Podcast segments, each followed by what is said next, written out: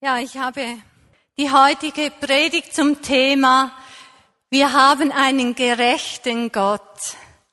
Wir haben einen Gott der Gerechtigkeit. Und dazu möchte ich als erstes aus Römer 3, Vers 21 bis 26 lesen. Für alle, die die Bibel mit dabei haben, Römer 3, relativ weit hinten in der Bibel nach den Evangelien. Römer 3, 21 bis 26. Da steht, doch jetzt hat Gott unabhängig vom Gesetz, aber in Übereinstimmung mit den Aussagen des Gesetzes und der Propheten seine Gerechtigkeit sichtbar werden lassen. Es ist eine Gerechtigkeit, deren Grundlage der Glaube an Jesus Christus ist und die allen zugute kommt, die glauben.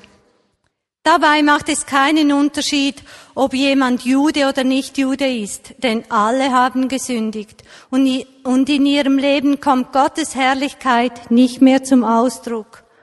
Und dass sie für gerecht erklärt werden, beruht auf seiner Gnade.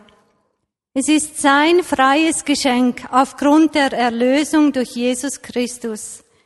Ihn hat Gott vor den Augen aller Welt zum Sühneopfer für unsere Schuld gemacht. Durch sein Blut, das er vergossen hat, ist die Sühne geschehen. Und durch den Glauben kommt sie uns zugute. Damit hat Gott unter Beweis gestellt, dass er gerecht gehandelt hatte als er die bis dahin begangenen Verfehlungen der Menschen ungestraft ließ. Wenn er Nachsicht übte, geschah das im Hinblick auf das Sühneopfer Jesu. Durch dieses hat er jetzt in unserer Zeit seine Gerechtigkeit unter Beweis gestellt. Er hat gezeigt, dass er gerecht ist, wenn er den für gerecht erklärt, der sein ganzes Vertrauen auf Jesus setzt.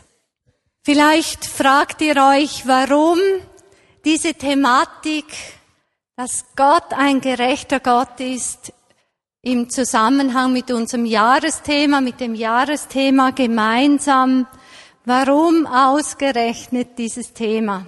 Ich hoffe, bis am Schluss ist das geklärt. Ich lasse das noch offen für euch. Ich habe einfach bemerkt, am Anfang des Jahres habe ich plötzlich so Gefühle in mir gehabt, so im Blick auf die Wohnung, die wir nicht finden, auf das Haus, das wir nicht finden. Der Gedanke hat sich so breit gemacht in mir, könnte es sein, dass Gott uns vergessen hat? Könnte es sein, dass wir irgendwie aus seinem Blick gerutscht sind? Könnte es sein, dass wir schon so viel Segen empfangen haben, dass es jetzt halt einfach vorbei ist? Dass der, wir einfach unser äh, Maß an Segen empfangen haben, das war es jetzt. Und dann natürlich schnell der Gedanke, ja, könnte es sein, dass Gott doch nicht so gerecht ist wie ich das immer dachte. Diese Gedanken, weiß ich, die beschäftigen nicht nur mich. Es gibt in den verschiedensten Situationen diese Gedanken, wenn ich keinen Mann kriege. Ist da Gott noch gerecht? Sieht er mich überhaupt? Sieht er, wie sehr ich mir das wünsche? Soll das ein gerechter Gott sein, der mich irgendwo im Schilf stehen lässt. Ihr wisst ja auch, wir sagen sehr schnell, wenn das Wetter schön war, die ganze Woche durch und am Wochenende regnet es, das ist ungerecht. Jetzt regnet es, wenn ich frei habe. Das ist ungerecht. Wir haben ein eigenartiges Verständnis, was gerecht ist was eben ungerecht ist. Wir gehen, gehen von uns aus, was mir jetzt gerade so passen würde, Freude macht, was mich aufbaut, das ist gerecht.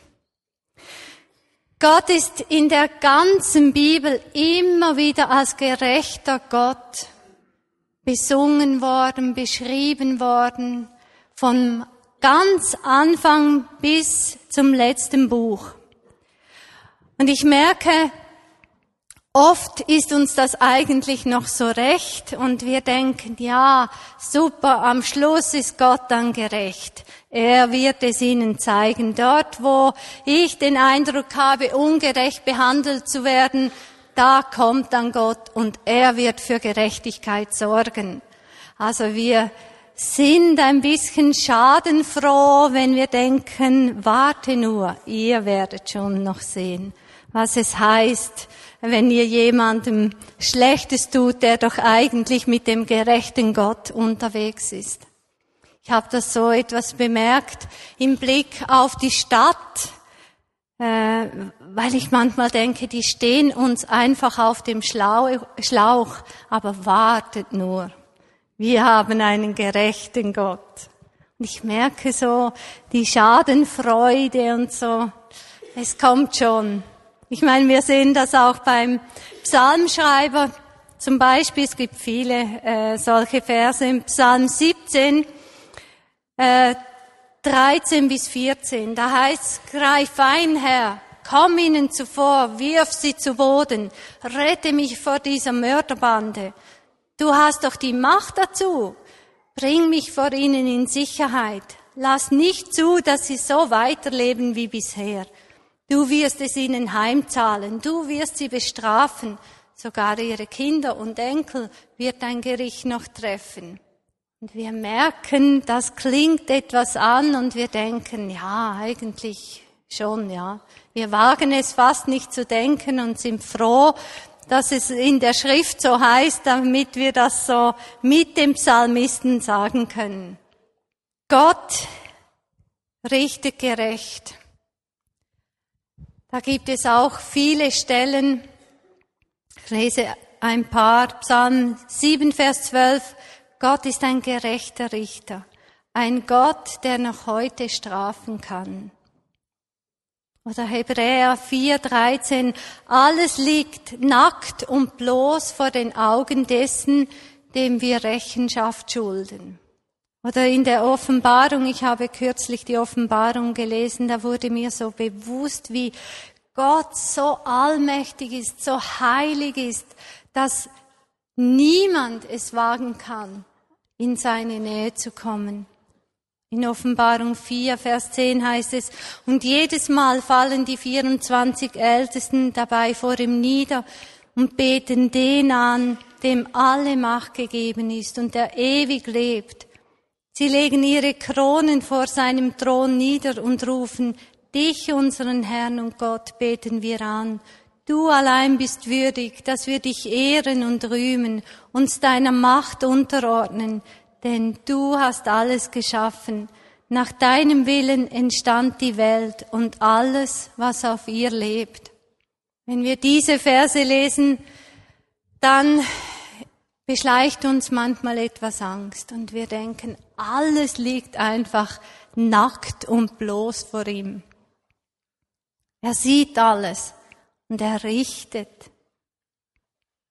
Was kann dann diese Gerechtigkeit Gottes für mich bedeuten? Wir bekommen etwas, ein mulmiges Gefühl, wenn wir da dran denken. Einige weiß ich, die werden richtig hoffnungslos und denken, ah, ich schaffe es nie. Ich kann mich so anstrengen, wie ich will. Ich schaffe es nie. Wir haben Angst, dass Gott bestraft. Es gibt ja auch diesen Spruch, Gott straft sofort. Und davor haben wir Angst. Es, äh, wir sagen das zwar schon im Spaß, so, wenn irgendwas passiert, ja, ja, natürlich, Gott straft sofort, aber eigentlich ist es etwas, das doch irgendwo weit hinten in unserem Kopf sitzt. Könnte es sein, dass das wirklich stimmt? Wartet Gott vielleicht nur darauf, dass er uns unser Versagen unter die Nase reiben kann und sagen, ich habe schon gesehen. Ich weiß genau Bescheid. Es gibt noch andere Reaktionen auf, darauf, dass Gott ein gerechter Gott ist. Wir kennen das von verschiedenen Religionen, eine Art Lethargie, ein sich ergeben äh, in das Gefühl, ja, es kommt sowieso, wie es kommen muss. Gott ist ja gerecht. Was will ich da? Da kann ich nichts dazu. Es kommt eigentlich nicht drauf an, was ich mache. Es kommt sowieso so, wie es muss. Oder dann eben das Gegenteil, irgendwo die Überheblichkeit. Dort, wo mir diese Gerechtigkeit etwas zu nahe kommt, da versuche ich mit Überheblichkeit das von mir zu weisen. Also ich sage dann, ja, was kann das für ein gerechter Gott sein, der mich nicht einfach versorgt mit dem, was ich brauche. Was kann dieser Gott für eine Gerechtigkeit leben, wenn so viel Hunger auf der Welt sind? Und überhaupt, wie kann ein Gott gerecht sein, der seinen eigenen Sohn opfert? Wie geht das zusammen mit Gerechtigkeit? Und dadurch lehnen wir auch Gottes Gerechtigkeit ab. Wir lehnen ab, dass er seinen Sohn uns geschenkt hat. Wir müssen uns fragen, was heißt denn Gerechtigkeit? Was ist denn das eigentlich? Was meint Gott damit, wenn er sagt, dass ich bin ein gerechter Gott? Ein amerikanischer Philosoph, Michael Walzer, hat gesagt, Gerechtigkeit ist ein menschliches Konstrukt. Also Gerechtigkeit ist etwas, dass wir als Menschen immer wieder neu äh, definieren, immer wieder neu sagen, das ist jetzt also Gerechtigkeit. Jetzt für diese Zeit äh, stimmt das, ist das Gerechtigkeit. Und das ändert sich ja natürlich, wie wir ähm, uns als Gesellschaft verändern. verändern. Also das Gerechtigkeitsempfinden ist abhängig eigentlich von meinem ganz individuellen Empfinden, von meiner ganz individuellen Wahrnehmung. Aber ist es das, was Gott meint, dass er ein gerechter Gott ist? Oder heißt Gerechtigkeit einfach, alle sind gleich, alle bekommen genau gleich viel, die genau gleichen Chancen und wenn wir das, eine solche Gesellschaft hergestellt haben, dann haben wir eine gerechte Gesellschaft. Und natürlich würde das dann heißen, ja, solange ich nicht so viel habe wie die meisten in der Schweiz zum Beispiel, solange muss ich auch nichts weggeben, weil dann die anderen dafür sorgen müssen, dass ich gerecht behandelt werde. Oder ist Gerechtigkeit ein Recht, das ich einfordern kann? Etwas, wo ich sagen kann, ich habe ein Recht auf Gerechtigkeit. Und dann wiederum muss man denken, ja, es gibt äh, Juristen, die studieren jahrelang das Recht. Ist dann Gerechtigkeit nur verständlich für jemand, der das lang studiert hat? Also nur für Spezialisten? Und alles andere, was wir denken, dass es gerecht wäre, wäre dann einfach so ein, ein laienhaftes Gefühl von Gerechtigkeit. In Römer 10, Vers 3 heißt es, Da sie die Gerechtigkeit Gottes verkannten und ihre eigene aufrichten wollten, haben sie sich der Gerechtigkeit Gottes nicht unterworfen. Ich lese nochmal. Da sie die Gerechtigkeit Gottes verkannten und ihre eigene aufrichten wollten, haben sie sich der Gerechtigkeit Gottes nicht unterworfen. Also Gerechtigkeit in unserem heutigen Verständnis ist eigentlich total beliebig und individualistisch. Und meistens sind wir versucht, dort zu wissen, was gerecht ist oder ungerecht ist, wenn ich davon profitieren kann. Also das Gerechtigkeitsempfinden ist eigentlich sehr stark auf mich ausgerichtet. Ich habe nachgeschaut, was denn Gerechtigkeit überhaupt heißt, wie man das verstehen kann. Und da bin ich drauf gestoßen, dass das hebräische Wort ursprünglich für Gerechtigkeit Gemeinschaftstreue heißt. Gemeinschaftstreue.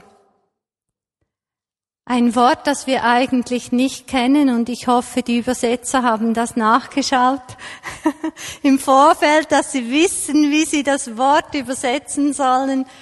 Ein Wort, das wir eigentlich nicht brauchen, Gemeinschaftstreue.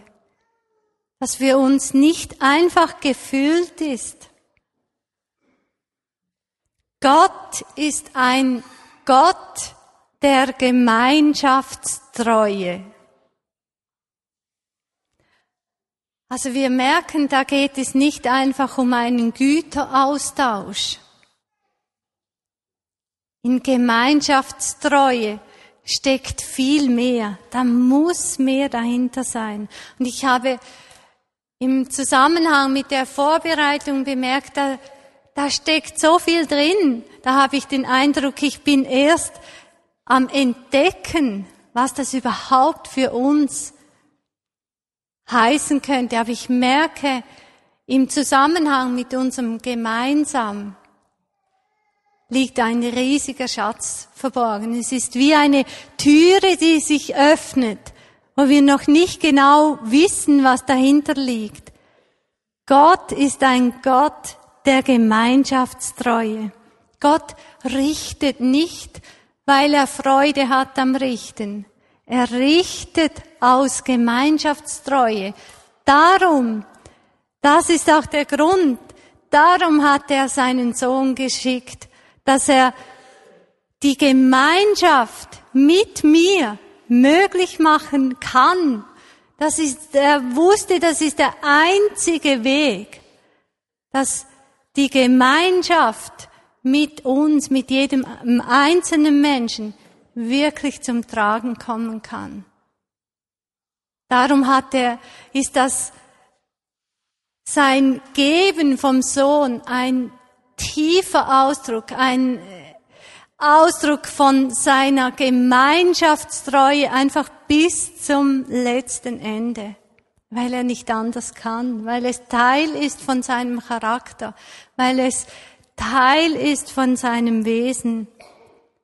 Gott lässt mich Gemeinschaft, Gerechtigkeit erleben.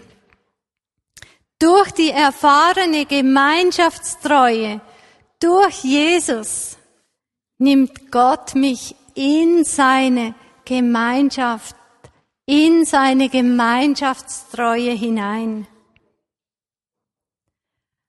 Ich habe plötzlich begriffen, warum in der Bibel die Gerechtigkeit Gottes so besungen wird, immer wieder Lieder darüber geschrieben sind. Im Jesaja 61, Vers 10 heißt es, von Herzen will ich mich freuen über den Herrn. Meine Seele soll jubeln über meinen Gott, denn er kleidet mich in Gewänder des Heils. Er hüllt mich in den Mantel der Gerechtigkeit. Er hüllt mich in den Mantel der Gerechtigkeit. Ein wunderbares Bild. Gerechtigkeit, das wie ein Mantel wird, das, das ein Ausdruck eigentlich davon, jetzt im Winter wissen wir, dass der Wärme, der Geborgenheit, der Schutz im Regen, ein Mantel der Gerechtigkeit gibt uns Gott. Dort, wo wir unser Vertrauen auf Jesus setzen. Gott handelt an mir aus der Gemeinschaftstreue. Er gibt mir Leben. Da ist es nicht mehr einfach so ein Gerechtigkeit, ein starrer Begriff, eine Schublade, die wir öffnen können und sagen, also gut, alles was da drin steckt, das ist Gerechtigkeit. Gerechtigkeit wird dazu etwas Lebendigem, etwas, das wächst unter uns, etwas, das mit mir zu tun hat, nicht einfach etwas, das außerhalb liegt.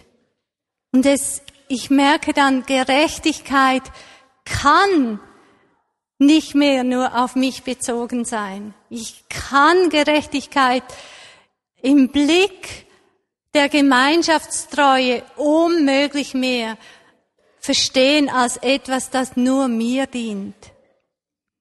Es wird mir bewusst, das geht uns an. Das geht meine Beziehung zu Gott an, meine Beziehung zum Nächsten an.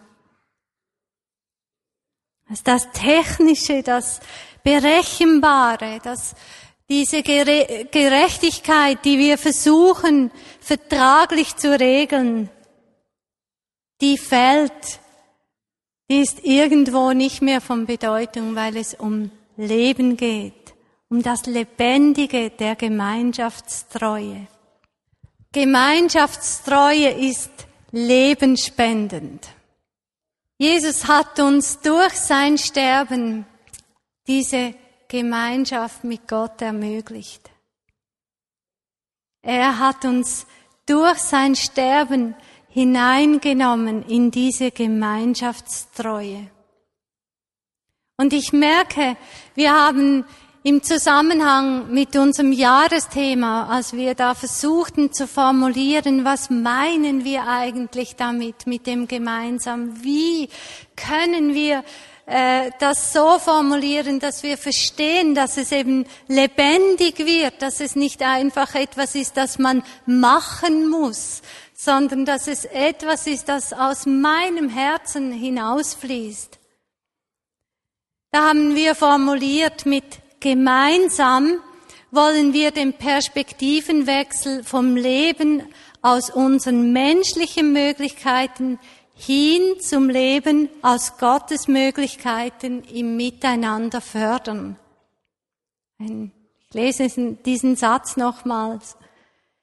Mit gemeinsam wollen wir den Perspektivenwechsel vom Leben aus unseren menschlichen Möglichkeiten hin zum Leben aus Gottes Möglichkeiten im Miteinander fördern.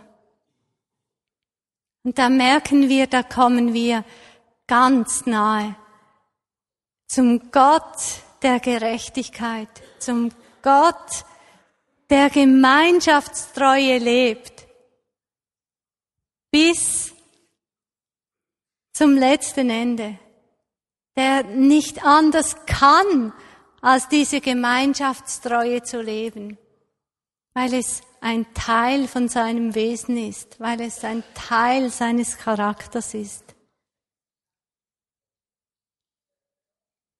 Ich freue mich darauf, dass wir noch mehr darüber nachdenken können, was diese Gemeinschaftstreue für uns heißen kann im Zusammenhang mit gemeinsam. Und ich merke, wir, ich verstehe erst, ein ganz kleines bisschen davon. Aber ich möchte mehr davon verstehen, was Gott, was es heißt, dass wir mit einem Gott der Gerechtigkeit unterwegs sind, mit einem Gott, der Gemeinschaftstreue liest, äh, lebt. Und in diesem Zusammenhang möchte ich zum Schluss nochmals die Verse aus Römer 3 lesen. In der Genfer Übersetzung steht als Titel über diesem Abschnitt der Opfertod Jesu, die Offenbarung der Gerechtigkeit Gottes.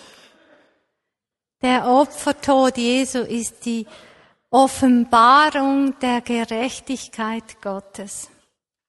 Da heißt, ich lese nochmals die Verse wie am Anfang, Vers 21 bis 26. Doch jetzt hat Gott, unabhängig vom Gesetz, aber in Übereinstimmung mit den Aussagen des Gesetzes und der Propheten, seine Gerechtigkeit sichtbar werden lassen es ist eine Gerechtigkeit, deren Grundlage der Glaube an Jesus Christus ist und die allen zugute kommt, die glauben. Dabei macht es keinen Unterschied, ob jemand Jude oder nicht Jude ist, denn alle haben gesündigt und in ihrem Leben kommt Gottes Herrlichkeit nicht mehr zum Ausdruck.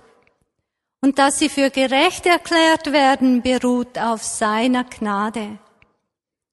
Es ist sein freies Geschenk aufgrund der Erlösung durch Jesus Christus.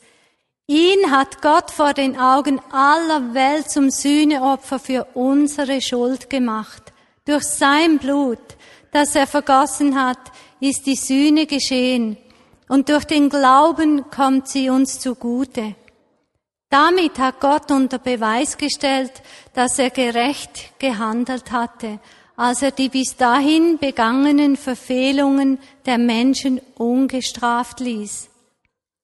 Wenn er Nachsicht übte, geschah das im Hinblick auf das Sühneopfer Jesu. Durch dieses hat er jetzt in unserer Zeit seine Gerechtigkeit unter Beweis gestellt. Er hat gezeigt, dass er gerecht ist, wenn er für wen er für gerecht erklärt Nein, wenn er den für gerecht erklärt, der sein ganzes Vertrauen auf Jesus setzt. Durch dieses, durch das Sühneopfer von Jesus hat er jetzt in unserer Zeit seine Gerechtigkeit unter Beweis gestellt.